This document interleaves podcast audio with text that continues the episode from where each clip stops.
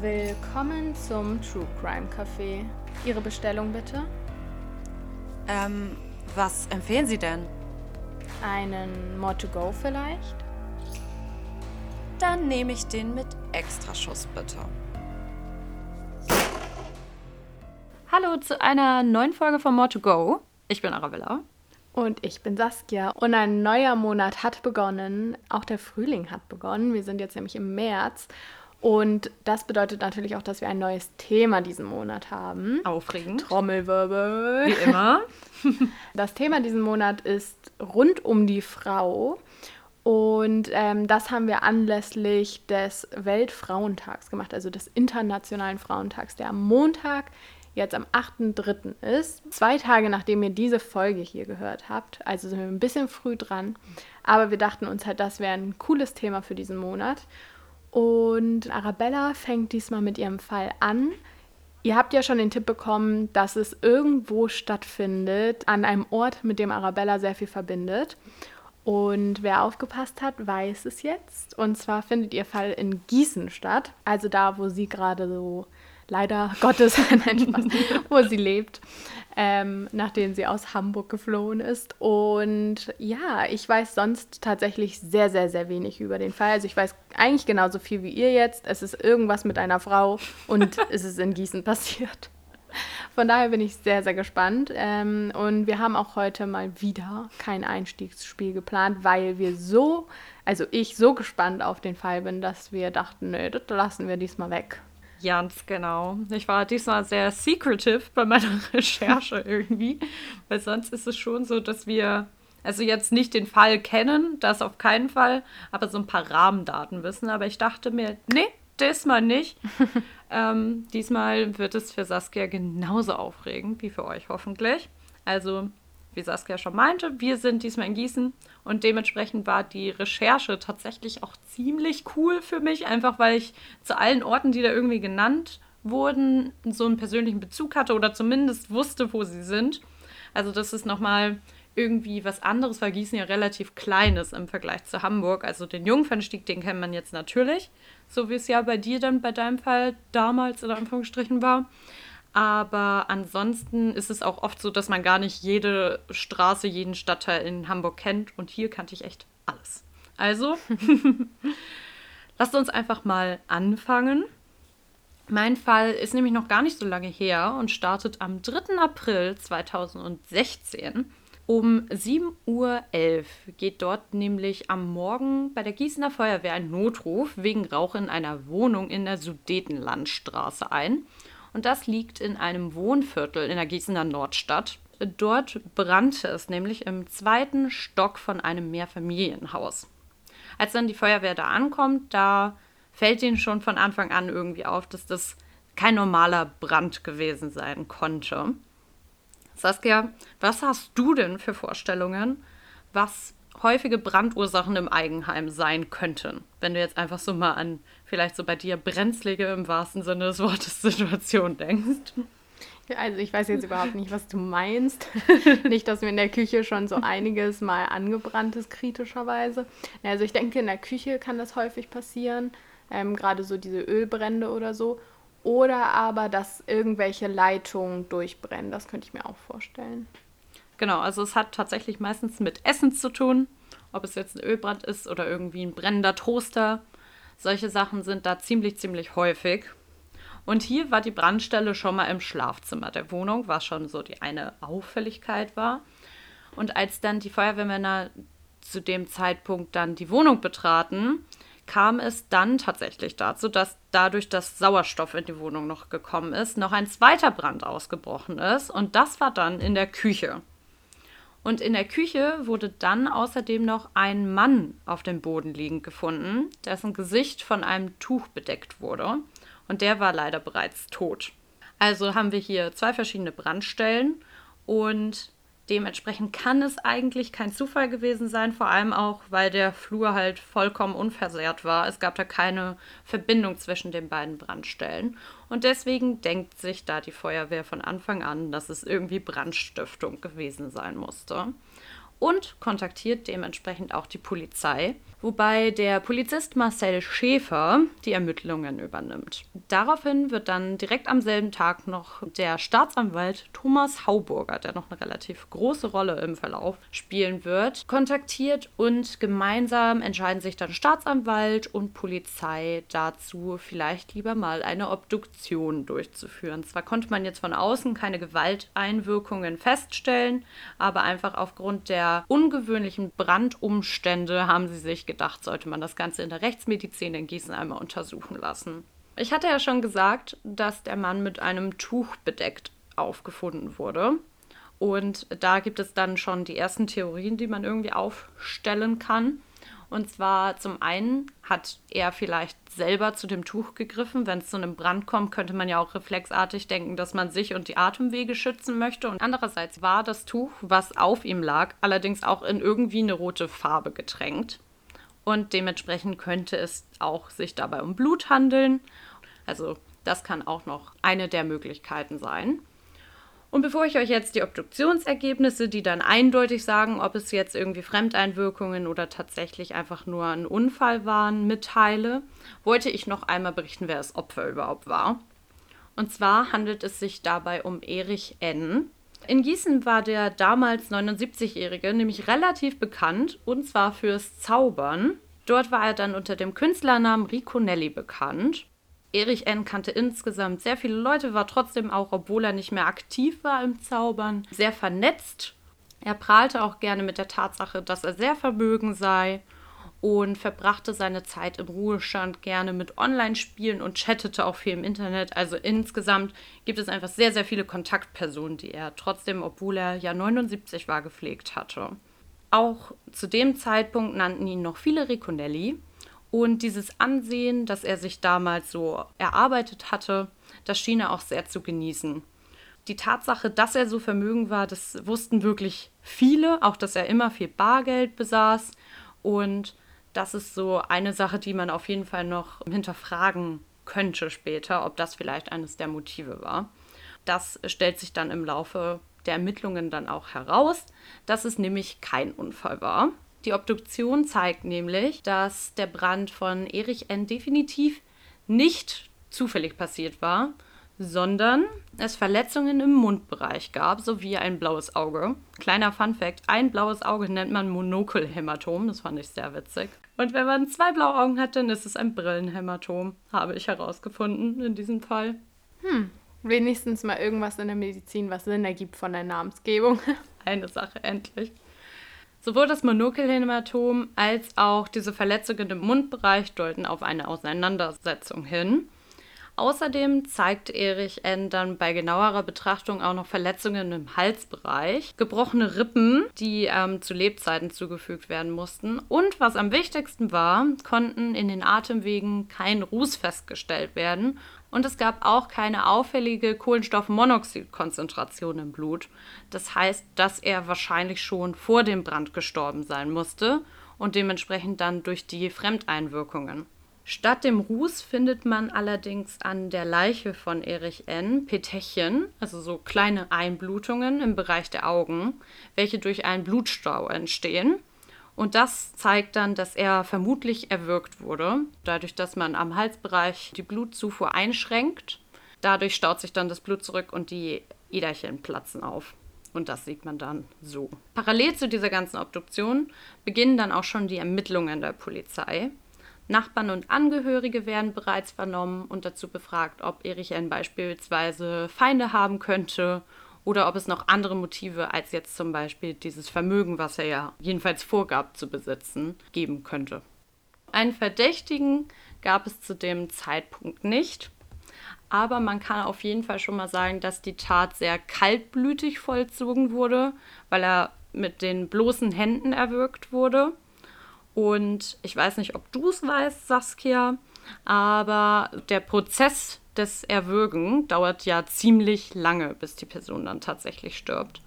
Also es dauert circa zwei Minuten, bis die Bewusstlosigkeit des Opfers eintritt und mindestens drei Minuten, bis sie dann tatsächlich stirbt. Und wenn man sich dann vorstellt, dass man zwei Minuten mindestens Blickkontakt mit seinem Opfer haben muss, beziehungsweise das Opfer dem Tod wortwörtlich ins Auge blicken muss, finde ich, ist es schon eine Tat, die sich gar nicht so brutal anhört, wenn man nicht drüber nachdenkt, so ein bisschen. Ich finde auch, also ich kann mir vorstellen, dass das total viel Kraft bedeutet, mhm. da zwei Minuten jemanden zu erwürgen und die Person wird sich ja sicherlich wehren. Also es ist sehr selten der Fall, dass du das einfach mit dir machen lässt. Zwei Minuten einfach nur jemanden anstarren und weh zu tun, das ist ja auch eine sehr, sehr bewusste Tat dann jedes Mal. Genau, also in den zwei Minuten könnte man ja noch ganz, ganz oft das hinterfragen, was man gerade tut und doch noch Eben. aufhören. Unter der Leitung von Marcel Schäfer, also diesem Hauptkommissar, den ich schon erwähnt hatte, wird dann daraufhin die Sonderkommission Ricconelli gegründet, um sich voll und ganz auf die Aufklärung der Tat zu konzentrieren. Vor allem auch, weil es hier so viele potenzielle Täter geben könnte. Weitere Spurensicherungen in der Wohnung ergaben dann, dass jemand anderes als Erich N. noch kurz vor seinem Tod bei ihm in der Wohnung gewesen sein musste. Dafür spricht zum Beispiel, dass verschlossene Schubladen aufgebrochen wurden und ausgeschüttet wurden. Es konnten zwar keine Fingerabdrücke ausfindig gemacht werden, aber es konnten zwei lange Haare gefunden werden, die sicherlich nicht zu Erich N. gehören konnten, schon von der Haarfarbe und von der Länge her. Dabei fehlten allerdings die Haarwurzeln, was eine DNA-Analyse ziemlich stark einschränkt, aber nicht unmöglich macht. Da komme ich später nochmal genauer zu. Zwei Wochen nach dem Fund von Erich N. in seiner Wohnung hatte die Sonderkommission Ricconelli leider immer noch keine weiteren Spuren, einfach weil das soziale Umfeld von Erich N. so enorm groß war und eigentlich alle ihn zu mögen schienen. Und dementsprechend begann dann der Hauptkommissar Schäfer auch vergangene Nachbarn ins Auge zu fassen. Dabei stieß er durch die Aussagen von anderen Nachbarn Erich Enns auf die Frau Tuba S. Die zu dem Zeitpunkt 34-Jährige hatte zusammen mit ihrer Lebensgefährtin bis Mitte 2015 ebenfalls im gleichen Haus der Sudetenlandstraße gewohnt und dort bleibenden Eindruck hinterlassen, bevor sie dann nach Aachen zog, Erich N. hatte sie nämlich bereits 2014, also anderthalb Jahre vor seinem Tod, wegen Diebstahls angezeigt, wobei sie ihm 3000 Euro entwendet haben sollte. Dementsprechend wurde dann am 25. April 2016 Tuba S. auch einmal vernommen. Und während der Vernehmung sagte Tuba S. aus, dass sie an dem Wochenende der Tat tatsächlich zusammen mit einer Freundin in Gießen gewesen war, um Bekannte zu treffen. Zu dem vermuteten Tatzeitpunkt, was einen Tag eher den 2. April gegen 17 Uhr war, war sie allerdings im Nachbarort gewesen, und zwar in Lich in einer kleinen Spielothek, was sie auch mit einem Kontoauszug belegen könne.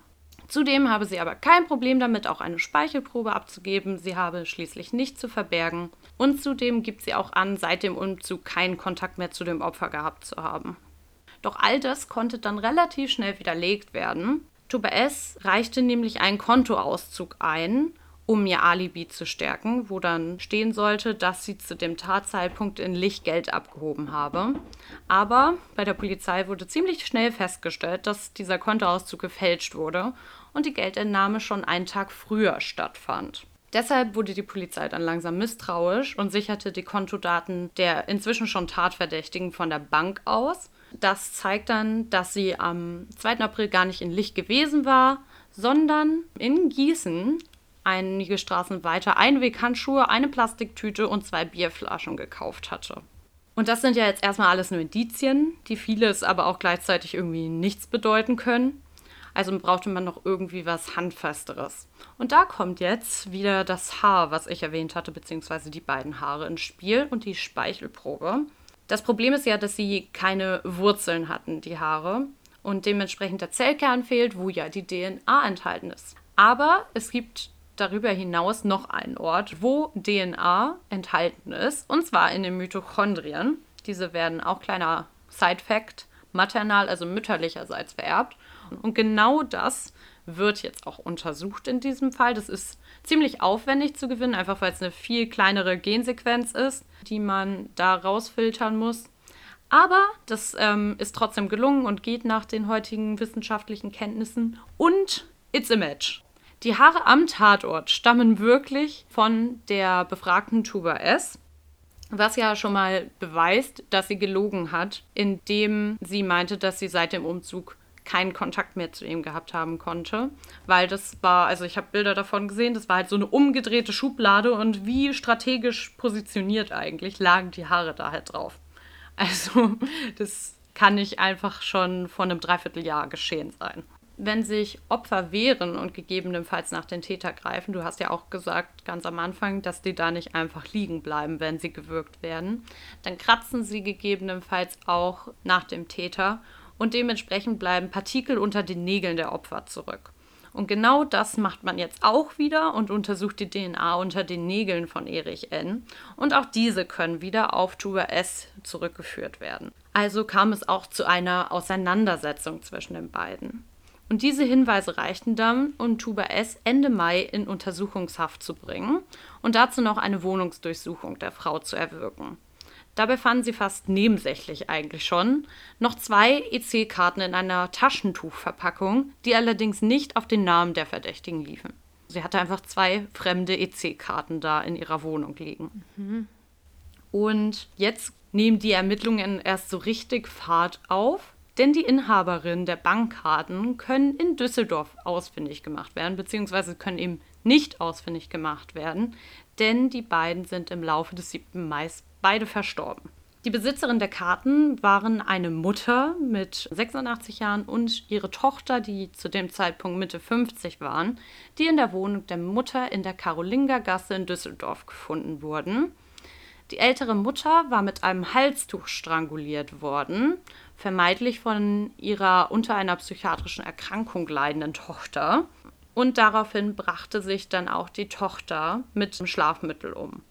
Zu dem Schluss kam die Polizei, unter anderem, weil sie viele Medikamente verstreut in der Wohnung fanden und es außerdem eine kleine Notiz noch gab: Es tut mir leid, Mama. Dementsprechend ging man dann zu dem Zeitpunkt noch von einem erweiterten Suizid auf, was jetzt natürlich durch die gefundenen EC-Karten nochmal in Frage gestellt werden musste. Denn durch die Aufnahmen einer nahe der Wohnung gelegenen Volksbank zeigte sich dann, dass eine Frau nach dem errechneten Zeitpunkt des Todes noch 220 Euro von den Konten abhob. Diese Aufnahmen zeigten dann eine Frau, die umhüllt war mit zwei Halstüchern, einer Sonnenbrille und einer ziemlich gedrungenen Statur. Diese gedrungene Statur und insgesamt das Auftreten der Frau wurde später auch durch einen Gutachter beurteilt. Und dieser Anthropologe sagte dann, dass es sich da mit ziemlicher Sicherheit um Tuba S gehandelt habe. Jetzt ist natürlich mal wieder die Frage, wie kommt jetzt Tuba S an diese EC-Karten? Denn es gab auch keine Einbruchsspuren am Tatort. Und an sich, natürlich wurde sie stranguliert, aber das hatte man ja zuerst auf die Tochter zurückgeführt. Was war da jetzt geschehen? Innerhalb von fünf Wochen gab es jetzt drei Tote, mit denen Tuba S in Verbindung stand, obwohl sie davor eigentlich nie wirklich auffällig geworden war. Tuba S. streitete dann die ganze Zeit ihre Tatbeteiligung ab. Zwar wäre sie auch hier wieder in Düsseldorf zum Tatzeitpunkt gewesen, aber das nur, um eine Freundin zu besuchen. Und nach einem Streit sei die Freundin dann in den Urlaub geflogen und sie wäre allein in Düsseldorf geblieben, aber sie hätte auf jeden Fall nichts mit dem Tod zu tun gehabt. Und dieses Alibi ist ja eigentlich noch schlechter als das, was sie davor schon hatte. Aber irgendwie fehlt da auch wieder das Motiv, weil ja auch nur 220 Euro abgehoben wurden. Und jetzt für so Leute wie ihr und wir würde ich jetzt einfach mal behaupten, dass 220 Euro auf jeden Fall kein Grund sind, jemanden umzubringen, geschweige denn zwei Leute umzubringen. Auch nach weiteren Ermittlungen kann keine Verbindung zwischen den Opfern und der Täterin, also Tuba S in dem Falle, dann festgestellt werden. Und deswegen konzentriert man sich dann stattdessen mal auf die finanzielle Situation der Frau, weil ja auch schon beim Fall von Riconelli, also von Erich N., auch Habgier bzw. halt seine Finanzen eine Rolle gespielt haben konnten. Nachdem man dann herausgefunden hatte, dass es sich vermutlich um Tuba S handelte, war man erstmal davon ausgegangen, dass es vielleicht doch eher ein Streit war aber jetzt tritt dann doch wieder, wenn man sich dann das Konto nämlich von Tuba S anschaut, die Habgier in den Vordergrund. Sie war nämlich stark verschuldet und hatte im vorangegangenen Jahr mehrere Kreditanträge gestellt, welche allesamt abgelehnt wurden. Und außerdem sollte sie nun nach der Trennung von ihrer Ex-Freundin aus der Wohnung in Aachen ausziehen. Sie hatte daraufhin dann ihre Eltern gefragt, ob sie vielleicht nochmal bei denen einziehen könnte, aber die hatten das verneint. Also war sie dementsprechend natürlich unter einem großen finanziellen Druck, dann auch noch eine neue Wohnung zu finden. Also könnte es tatsächlich sein, dass sie sich einfach vor dem finanziellen Ruin schützen wollte. Genau, durch diese Indizien kommt es dann am 17.01.2017 zu einem reinen Indizienprozess gegen Chuba S., in dem sie wegen dreifachen Mordes angeklagt wird. Die ganze Zeit streitet sie alles ab, beziehungsweise in dem Gerichtsprozess verweigert sie die Aussage. Und ich dachte, ich teile euch jetzt einfach einmal, was der Staatsanwalt für einen Tathergang vermutet. Und zwar sei die Angeklagte, also Tuba S., am Nachmittag des 2. Aprils 2016 mit zwei Bier- und Einweghandschuhen bei Erich N. vorbeigekommen, um sich Zugang zur Wohnung zu verschaffen. In der Wohnung hätte sie ihm dann ins Gesicht geschlagen, deswegen das Monokelhämatom, ihn auf den Küchenboden geworfen, da wo er ja auch gefunden wurde, und sich dann auf ihn gekniet, wo dann vermutlich mehrere Rippen ihm gebrochen wurden, um ihn mit bloßen Händen zu erwürgen. Danach habe sie die Wohnung durchsucht, Schlüssel und Laptop entwendet und den Tatort verlassen, um zurück zu ihrer Freundin zu fahren, mit der sie in Gießen war. Das wird dann auch von denen bezeugt. Nachts kehrte sie dann allerdings wieder zurück deponierte Windelpakete, die bei der Spurensicherung sichergestellt werden konnten, unter dem Bett des Opfers und entfachte unter Zuhilfenahme von Benzin ein Feuer in der Wohnung, um ihre Spuren zu verwischen. Nach der Tat schickte Tuba S. auch einige Nachrichten an ihre Freundinnen.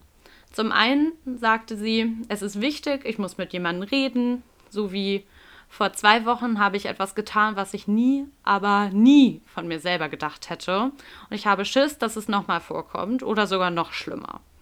Und in einer Sprachnachricht an ihre Ex-Freundin sagte sie sogar, dass sie kurz davor wäre, zur Polizei zu gehen und zu sagen, dass sie ihn, wobei sie nicht sagt, wer er ist, umgebracht habe.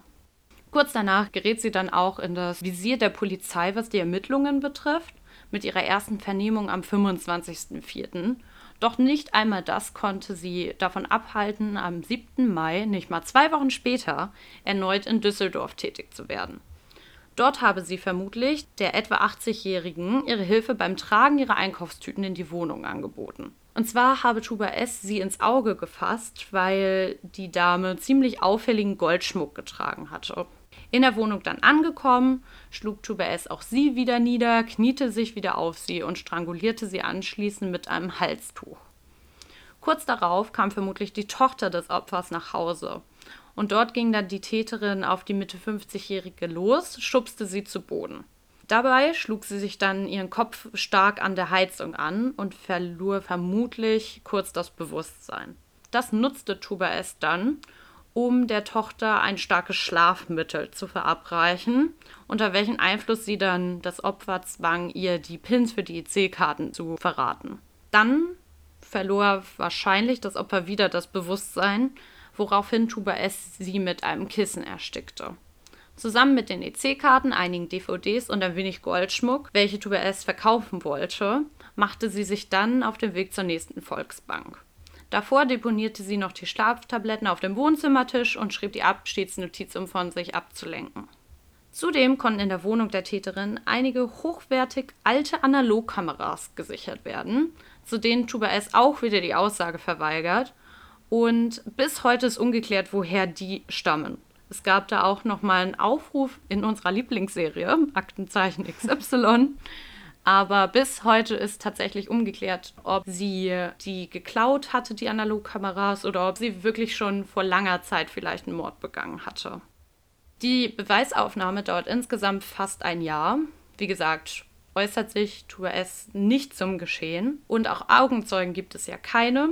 Es gibt jedoch viele Gutachter, die sich zu Tuba S äußern. Zum einen habe ich ja schon den Anthropologen genannt und außerdem eine wichtige Rolle spielte dann auch das psychiatrische Gutachten der Angeklagten, der Psychiater Dr. Krusche, der dann auch ihre Vergangenheit in Erfahrung bringt, was auch nochmal ein bisschen Aufschluss bereitet. Sie hatte nämlich von Anfang an kein gutes Verhältnis zu ihrer Mutter und bezeichnet sich selbst als reines Papakind. Vor allem mit ihrer Homosexualität habe ihre Mutter ein großes Problem gehabt. Nachdem sie dann durch das Abitur gefallen war, fing sie zuerst Medizintechnik an, an der Technischen Hochschule Mittelhessen zu studieren, welches sie nach acht Jahren ohne Abschluss beendete. Danach machte sie dann eine Ausbildung als Krankenpflegerin in einem Krankenhaus im Landkreis Gießens, wo sie allerdings gefeuert wurde, weil sie dort mehrfach wegen Diebstahls von Patienteneigentum auffällig geworden war. Darüber hinaus empfand sie die Zeit im Krankenhaus als so stressig, dass sie auch schlafmittelabhängig wurde. Das war ja dann auch das, was sie auch genutzt hatte, um die Tochter gefügig zu machen. Und sie nahm teils zehn Tabletten an einem Tag ein. Ja, das ist echt viel. Ja. Sie war auch in anderen Lebensbereichen für Stehlen bekannt.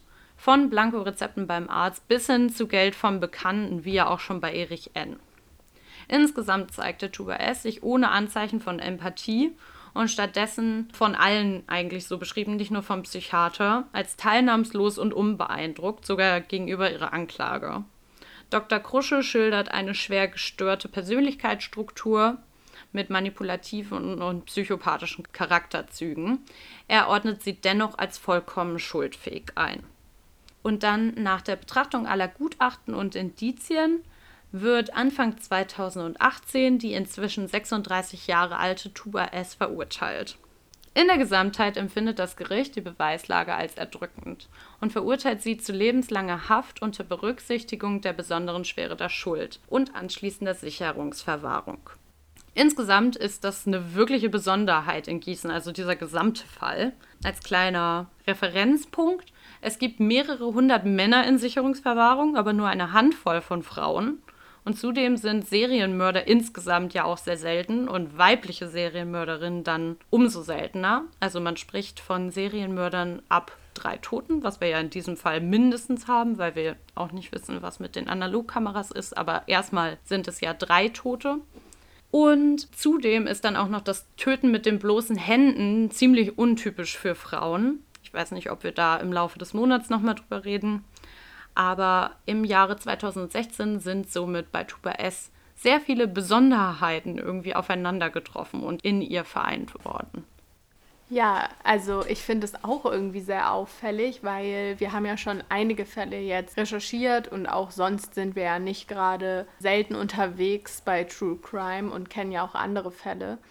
Und das ist mir auch eher selten untergekommen. Also weibliche Täter gibt es kaum, vor allem allein. Mhm. Also manchmal gibt es ja Paare, die irgendwie äh, Straftaten begehen, aber nur Frauen sind noch seltener. Und dann auch solche gewalttätigen Morde. Also da würde ich vielleicht eher vermuten Giftmorde oder ähnliches, aber wirklich mit bloßer Gewalt, mit bloßen Händen jemanden umzubringen, das bedeutet Kraft und das ist ja echt selten, würde ich sagen. Ja, vor allem auch, weil es würde ich sagen, was ich jetzt so mitbekommen habe, auch eher Beziehungstaten sind, die Frauen begehen. Mhm. Und jetzt gerade die beiden in Düsseldorf waren ja wirklich einfach Zufallsopfer. Ja, und was ich irgendwie auch nicht wirklich verstehe, also man weiß ja nicht genau, was sie alle schon vorher gemacht hat, was vielleicht nicht, ja, zur Polizei gelangt ist, aber warum muss man jemanden töten für Geld? Also ich glaube, jemanden zu töten für Geld ist noch tausendmal auffälliger, als einfach beispielsweise zu klauen weil du ja immer eine Leiche am Ende des Tages dort hast. Und das ist schon ein starker Beweis dafür, dass etwas vorgefallen ist. Und es ist auch schwer, dort dann nichts zu hinterlassen. Ich habe dazu eine relativ coole Doku gesehen. Auf den Spuren einer Serienmörderin heißt die. Die ist vom Hessischen Rundfunk. Und da wird auch ein Profiler interviewt. Und der sagt, dass wir mit einem normalen Empathievermögen uns diese Frage immer stellen. Also für mhm. uns ist das halt vollkommen ungreifbar. Aber jemand, der wirklich keine Empathie empfindet, so wie es bei Tuba S der Fall zu sein scheint, laut dem psychiatrischen Gutachten zumindest, für die ist es das Gleiche, ob sie eine Bank ausraubt oder Menschen umbringt. Sie sieht da keinen Unterschied. Ja, und deshalb sage ich ja auch in solchen Fällen immer, zum Glück können wir es nicht mhm. nachvollziehen, mhm. weil wenn wir da sagen würden, ja, okay, das verstehe ich jetzt natürlich, dass sie das so gemacht hat, dann wäre vielleicht auch bei uns was falsch. Ja. Du hast ja gerade gesagt, dass sie unter anderem auch zur Sicherungsverwahrung verurteilt wurde. Und da habe ich ganz zufällig auch ein bisschen was zu rausgesucht. Saskia, woher wusstest du das denn? ich weiß auch nicht.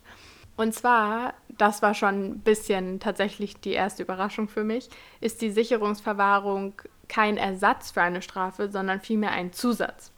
Denn sie wird neben der Strafe angeordnet und greift nachdem man diese Gefängnisstrafe abgesessen hat. Die verurteilte Person hat somit ihre Strafe, wie gesagt, schon abgesessen und darf dann aber trotzdem nicht wieder in die Freiheit, wie es ja eigentlich wäre. Da würde man jetzt vielleicht erstmal sagen, das ist ja unfair rein rechtlich. Aber gesetzlich gesehen ist die Sicherungsverwahrung nicht als weitere Strafe anzusehen, sondern vor allem als Schutz der Bevölkerung. Anders als bei anderen Tätern steht nach dem Gefängnisaufenthalt dann nicht die Rehabilitation im Vordergrund, sondern die öffentliche Sicherheit. Und im Gegensatz zu der Verurteilung einer Straftat wird bei dem Urteil zur Sicherungsverwahrung nicht nach den Beweisen gegangen, die man hat, sondern nach der Prognose, wie gefährlich der Straftäter ist oder die Straftäterin und ob sie auch in Zukunft weiter schwerwiegende Straftaten begehen würde. Da fing es bei mir schon an, dass ich dachte, okay, ist ein kritisches Thema. Und das hat sich dann auch durch meine ganze Recherche weitergezogen, weil man halt wirklich nur von einer Prognose sprechen kann. Man hat halt keine Beweise, dass der Täter, nachdem er die Strafe abgesessen hat, wieder eine Tat begeht. Man geht einfach nur davon aus. Das alles ist im Strafgesetzbuch 66 festgelegt. Und zwar werden da unter anderem auch die Bedingungen des Gerichts für die Anordnung einer Sicherheitsverwahrung festgelegt. Die versuche ich jetzt mal recht einfach darzustellen, aber man muss sagen, es ist gar nicht so leicht, fand ich jetzt. Genau, das sind vier Bedingungen und die erste davon ist, dass der Täter wegen einer vorsätzlichen Straftat zu mindestens zwei Jahren Freiheitsstrafe verurteilt wird. Und diese Straftaten schließen Sexualdelikte, Mord, Körperverletzung oder Betäubungskriminalität ein. Teilweise kann es aber auch bei Diebstählen, Bankräubern und Dealern dazu kommen, dass sie in Sicherungsverwahrung irgendwann landen. Dieser Punkt würde ja schon mal bei dir hinkommen. Und zwar hat sie eine Strafe über diese zwei Jahre bekommen. Es war ja sogar lebenslänglich. Dann ist eine weitere Bedingung, dass der Täter oder die Täterin vor der begangenen Tat bereits zweimal jeweils zu einer Freiheitsstrafe von mindestens ein Jahr verurteilt wurde. Also ein Wiederholungstäter ist. Und da jetzt zum Beispiel bei dir drei Morde offiziell auf jeden Fall von ihr verübt wurden, kann man auch sagen, dass sie ja drei einzelne Male verurteilt wurde. Das wird ja selten zusammengefasst, das ist jeweils eine Straftat. Was ich auch sehr interessant bei der Recherche fand, wenn ein Sexualdelikt beispielsweise begangen wird und das immer wieder die Tochter betroffen hat, aber an verschiedenen Abenden beispielsweise, dann ist es jedes Mal wieder eine Tat. Aber das finde ich eigentlich gut. Ja, finde ich auch auf jeden Fall gut. Und ja, bei dir wäre es dann ja auf jeden Fall, wären es mindestens drei Taten, also auch dieser Punkt wäre bestätigt. Dann gibt es noch die Bedingung, dass der Täter bereits wegen einer oder mehrerer Taten vor der jetzigen Tat mindestens zwei Jahre Freiheitsstrafe verbüßt hat. Das war bei dir ja nicht der Fall, aber nicht alle Bedingungen müssen abgedeckt sein. Ah. Genau, aber das wäre auch eine Möglichkeit. Und nun kommen wir zum letzten Punkt und das ist so ein typischer Jura-Absatz. Und zwar sagt er, die Gesamtwürdigung des Täters und seine Taten müssen ergeben, dass er oder sie einen Hang zu erheblichen Straftaten hat, besonders solche, die dem Opfer schwer seelisch oder körperlich schaden und somit zum Zeitpunkt der Verurteilung für die Allgemeinheit eine Gefahr darstellt. Das finde ich genauso gut wie auch problematisch, mhm. denn genau dieser Teil des Paragraphen sagt ja theoretisch, es muss zwar irgendeiner der Punkte abgedeckt sein, aber es ist immer noch im Ermessen des Richters, ob jetzt diese Sicherungsverwahrung stattfindet oder nicht. Und das finde ich einerseits gut, weil sonst würde ja fast jeder in der Sicherungsverwahrung sitzen, aber andererseits auch nicht gut, weil dadurch der Richter einen sehr, sehr großen Spielraum hat. Weshalb ja auch manchmal zum Beispiel Menschen, die einen Diebstahl begangen haben oder Bankräuber mehrfach waren, auch in der Sicherungsverwahrung landet, wo ja dann die Frage ist, ob das so schwerwiegend ist wie beispielsweise ein Mord oder ein sexuelles Delikt. Also ist nicht irgendwie gesetzlich festgelegt, dass zum Beispiel ein Psychiater das beurteilen muss, sondern das liegt wirklich im Ermessen des Richters, ob der Täter eine Gefahr für die Bevölkerung ist. Eine Prognose wird auch unter anderem von einem Psychiater gemacht, aber mit dieser Prognose liegt es immer noch beim Richter letztendlich. Die wird natürlich mit einbezogen, aber es ist auch Also ich komme noch zur Kritik davon, aber es ist auch immer die Frage, inwiefern Richter diese Prognosen der Psychiater wirklich gut einschätzen können. Ja. Diese Bedingungen haben dann nochmal jeweils weitere Unterbedingungen, die aber sowohl mein juristisches Verständnis überschreiten, als auch unsere Zeit, die wir für unsere Folgen einplanen. Von daher bleibt ihr da jetzt von weiteren Gesetzestexten verschont, was sehr, sehr schade ist, meiner Meinung nach. Aber wer sich da wirklich noch tiefgehend dafür interessiert, es gibt wirklich eine Menge Infos über diese Sicherungsverwahrung im Internet, unter anderem auch ganz, ganz tolle Dokus, zu denen ich später nochmal komme. Also da könnt ihr auf jeden Fall noch Zeit verbringen. Und jetzt kommen wir zu dem Punkt, wo die Sicherungsverwahrung wirklich greift. Und die greift immer erst nach dem Absetzen der Gefängnisstrafe. Also es ist nie so, dass es in einer anderen Reihenfolge stattfindet.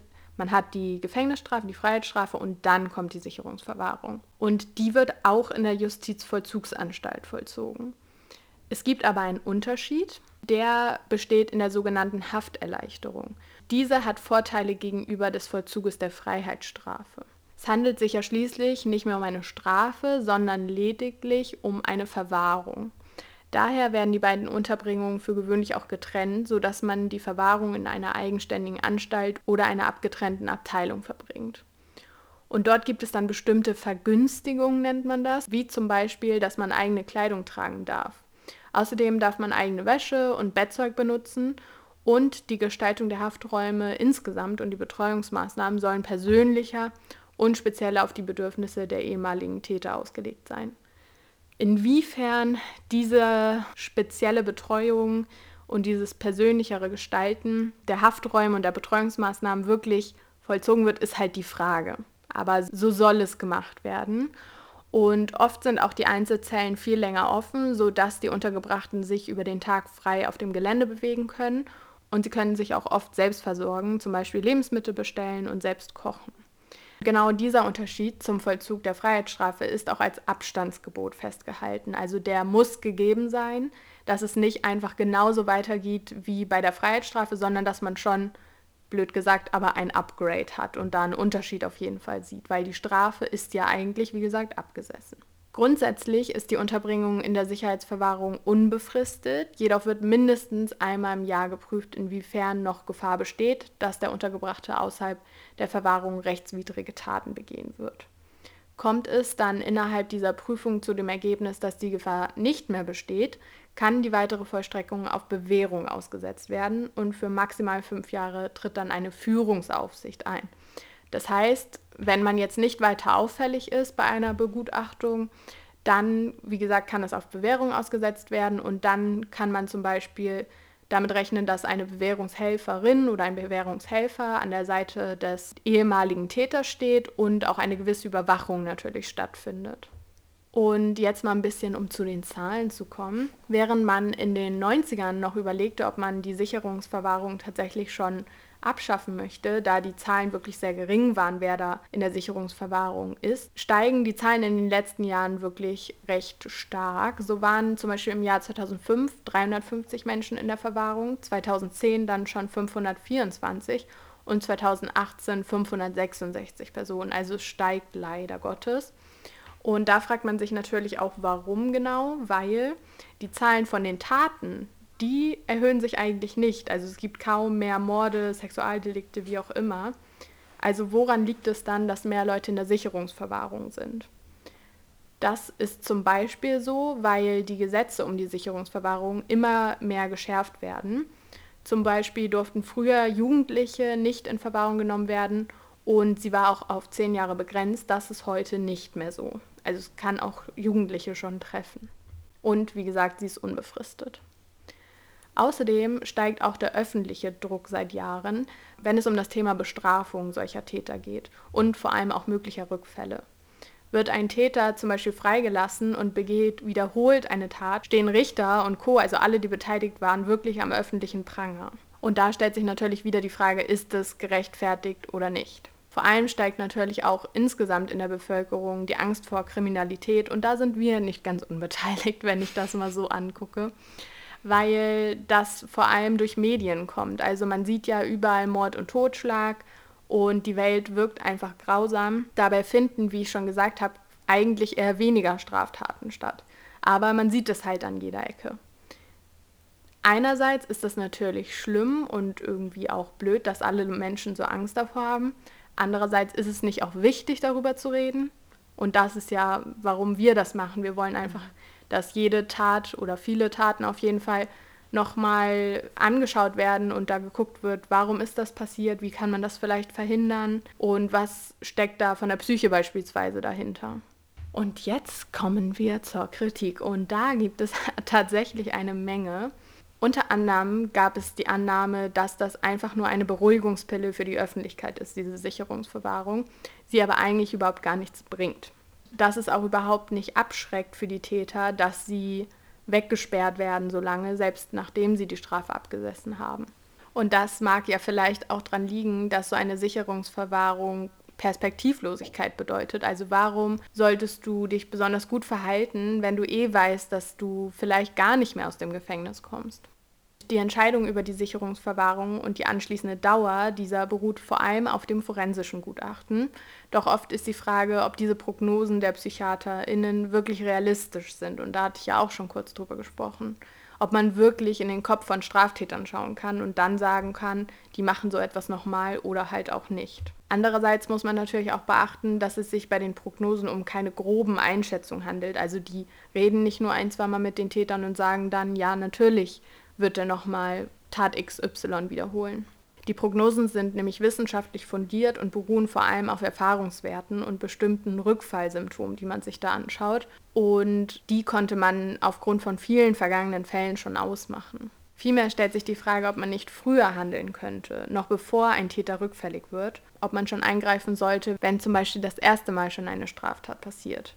Da habe ich eine Doku geschaut, das hatte ich ja schon erzählt, und zwar die von Uli Wendelmann. Knast auf ewig heißt die, also die ist wirklich sehr, sehr empfehlenswert. Und dort wird davon gesprochen, dass weniger als 15 Prozent der Täter von schweren Gewalt- und Sexualverbrechen nach der ersten Tat tatsächlich psychologisch richtig untersucht werden. Und das ist super, super kritisch, wenn man sich mal überlegt, dass ja viele dieser Taten auch auf psychischen Störungen beruhen. Genau, und jetzt habe ich euch ja sehr, sehr viele verschiedene kritische Ansichten hier dargestellt.